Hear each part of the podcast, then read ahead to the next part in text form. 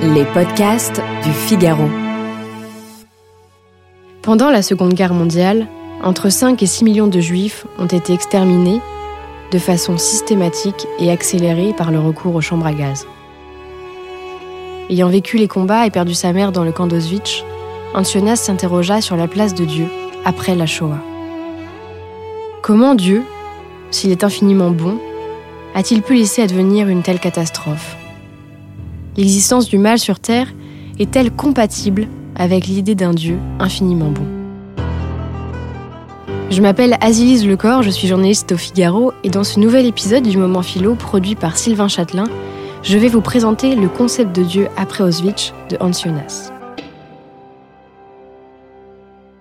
Dans cet ouvrage, le philosophe soulève une des questions les plus classiques de la théologie, et plus précisément de la théodicée, c'est-à-dire la justification de la bonté de Dieu en dépit du mal qui existe dans le monde. Certains objecteront dès à présent que l'existence de Dieu étant impossible à prouver, cette question n'a pas lieu d'être. Mais même s'il est impossible à connaître, Dieu peut néanmoins être pensé. D'abord, le philosophe revient à l'Ancien Testament. Déjà, le livre de Job portait sur la question de la coexistence du mal et de Dieu. Job est un paysan. Frappé par le sort, il perd ses cultures, son troupeau et ses fils. Pourquoi cet homme, brave et innocent, est-il ainsi persécuté par le mal? Comment Dieu peut-il permettre cela? Selon les interprétations classiques, le martyr de Job porte témoignage, en montrant que la foi du juste peut résister à toute épreuve. Classiquement, on attribue aussi trois qualités cardinales à Dieu. La bonté infinie, la toute-puissance et la connaissabilité par l'homme, c'est-à-dire le fait de connaître Dieu.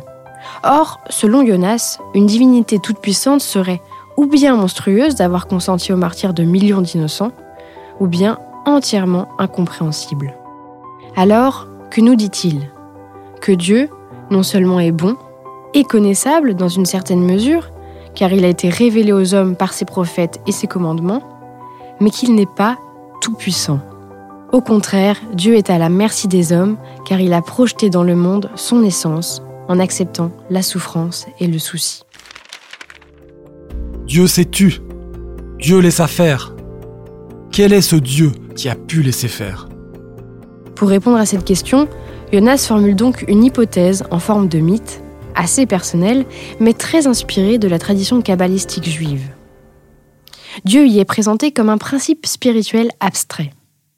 Le Dieu de Jonas est un Dieu souffrant. Pourquoi?